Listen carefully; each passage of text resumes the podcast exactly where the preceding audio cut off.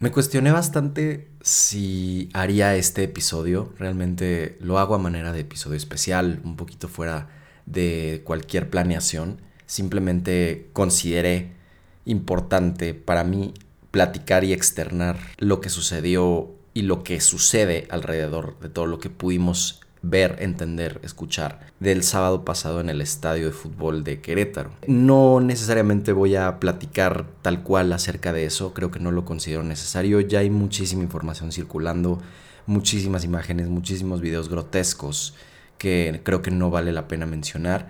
Simplemente hacer un ejercicio de conciencia respecto a todo lo que gira en torno a la violencia. Ustedes saben, yo soy un aficionado ferviente del fútbol, me gusta mucho, es una de mis pasiones más grandes, pero vamos a partir de ahí, pasión.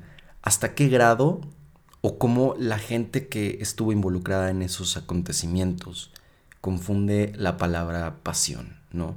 Es decir, muchos tenemos pasiones para diferente tipo de cosas y las vivimos de manera completamente pacífica.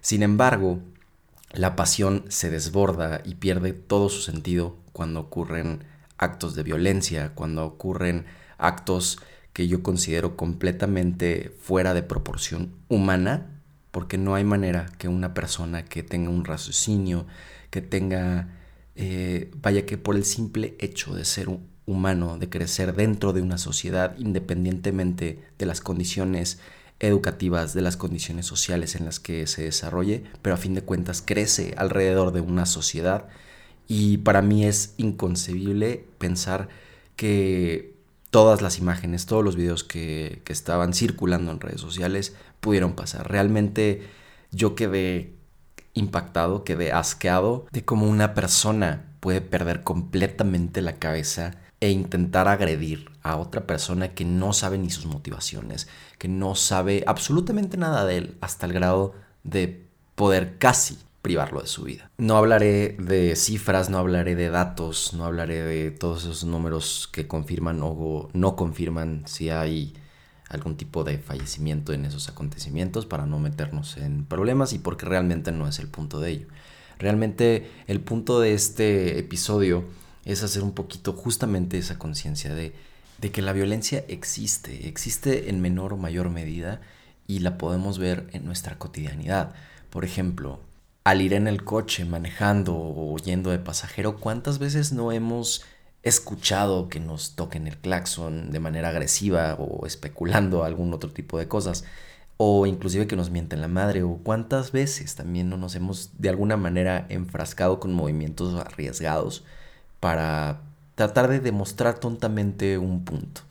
Y me incluyo en ello, yo también he, he hecho algún tipo de cuestión en la que me enojo con la persona de al lado o con la persona de enfrente por alguna acción que haya hecho, ¿no? Es decir, un mal movimiento, em, vaya, hay infinidad de razones. El problema también es identificar cuántas veces algo así de insignificante puede afectarnos a uno mismo, ¿no? A fin de cuentas, tú decides si te enojas o no te enojas, tú decides si quieres decirle algo que desde mi punto de vista no generas nada, no ganas nada, Em, creo que no, no educas a la gente con alguna acción que tú consideres correcta. Y, ese tipo de enfrascamientos, ese tipo de te voy a demostrar que yo sí puedo hacerlo, pues a fin de cuentas es violencia, genera violencia, genera incomodidad, no lo sé, simplemente lo dejo en ese, en ese sentido, que es algo que nos pasa a todos y probablemente no seguirá pasando. No es un pecado tener un mal día, no es un pecado sentirte estresado, no es un pecado estar molesto por alguna situación que te pudo haber sucedido durante el día. Simplemente es importante canalizar esa energía negativa, por llamarlo de alguna manera, en alguna actividad o en alguna cosa que no afecte a alguien externo, porque podemos hablar de consecuencias un poco más graves. Y podemos seguir mencionando muchos casos cotidianos, entre comillas, que suceden, es decir, desde cómo una persona puede llegar a un restaurante y tratar mal a un mesero o a la persona que te esté brindando un servicio simplemente por el hecho de que estás pagando por ello. Eso no se me hace una razón ni suficiente ni está cerca de ese contexto para poder eh, tener una posición superior o poder denigrar a una persona. Retomando un poco el tema y lo acontecido el sábado pasado en el estadio de fútbol, al entrar a las noticias en redes sociales, al entrar a toda la información que estaba circulando, más allá de, las imágenes crudas y completamente desagradables, me llamó mucho la atención lo que pensaban o las respuestas que había dentro de una postura, ¿no? O de diferentes posturas. Y fue triste también, después de entender el, después de dimensionar todo lo que sucedió, que todavía se generara más odio, que todavía se generara más violencia escrita en un teléfono, en un dispositivo, y que se plasmara en un hilo de conversaciones. Por ejemplo, pude observar un tuit de una persona, y, seguramente muchos también lo vieron, que decía, yo estuve en el estadio, un niño me prestó la playera del equipo de Querétaro para poder salir ileso, ilesa, y, y tratar de resguardarme lo mejor posible, ¿no? Entonces, ahí punto número uno, lo que yo veo es que la persona estaba luchando por su vida, estaba luchando por no ser agredida, ¿no? Y cuando tú o cuando una persona se, encuentra en una situación donde lo primero que quiere eh, cuidar es su integridad, es su seguridad, pues bueno, no te preocupas mucho por, por, otro tipo de, cosas, ¿no? se quieres salir de ahí, quieres eh, cuidar tu vida, ¿no?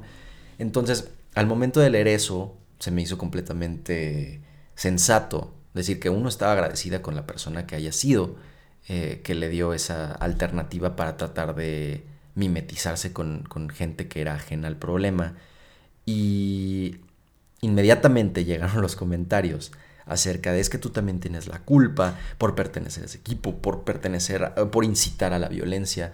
Entonces, lo primero que pensé fue como, ¿qué autoridad tiene esa persona que respondió para decir eso?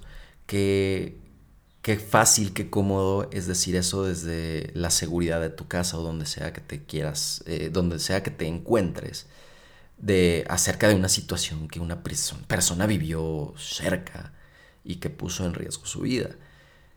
Entonces es, muy fácil descalificar cualquier tipo de pensamiento, es, tan fácil poder quitarle valor, quitarle humanismo, si está bien empleada la palabra, a ese tipo de testimonios, ¿no?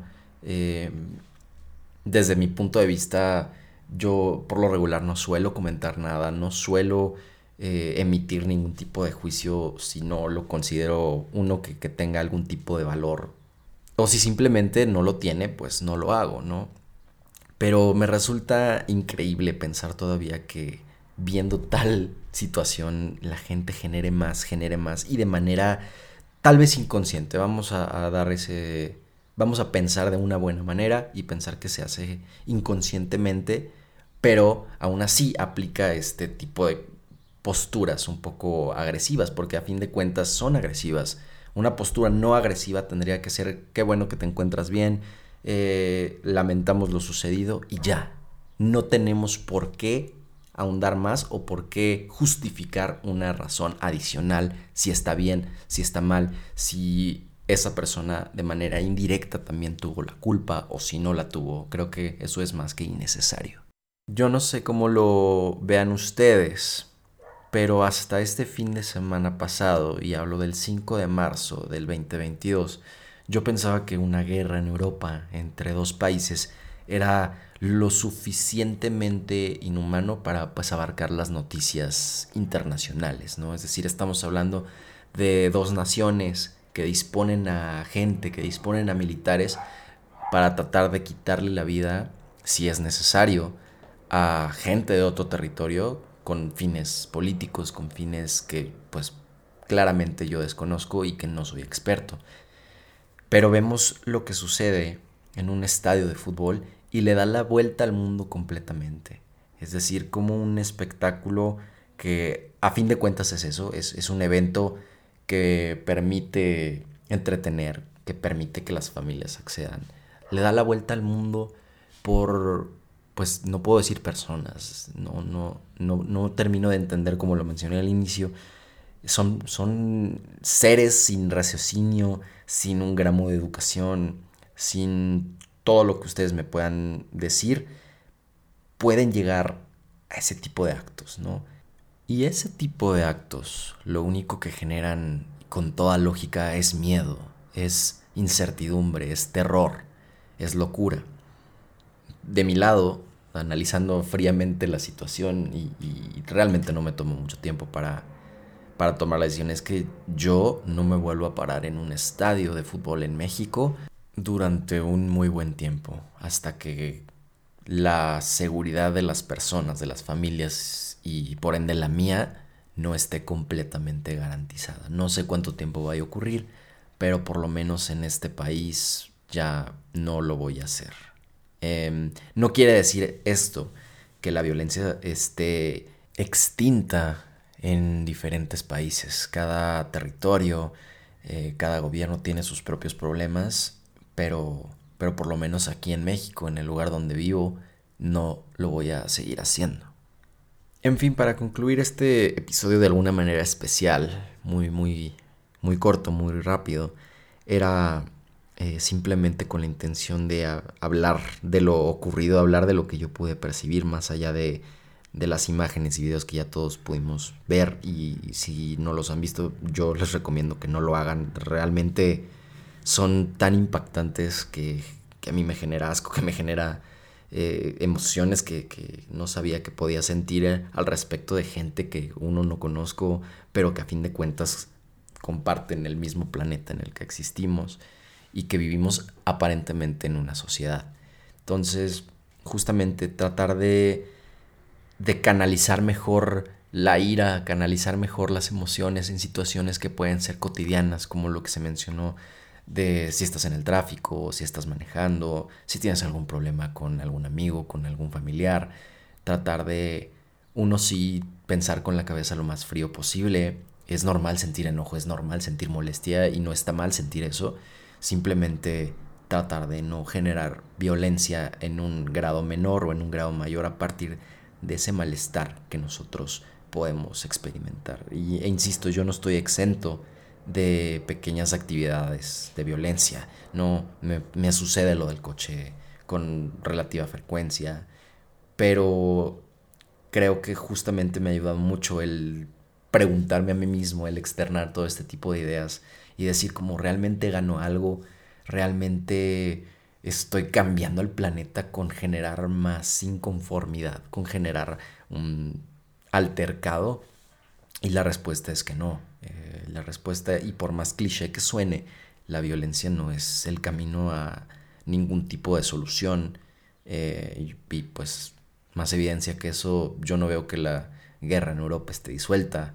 Yo no veo que todo lo acontecido en el fin de semana haya tenido otro desenlace o uno menos grave, porque pues a raíz de la violencia fue, fue lo que sucedió.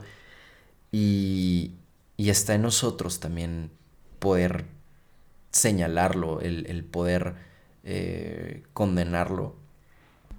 Pero lo más importante es que no nazca de nosotros, no, no permitirle a ese grado de violencia crecer y que se desencadene en algo pues tan grave como lo que vimos.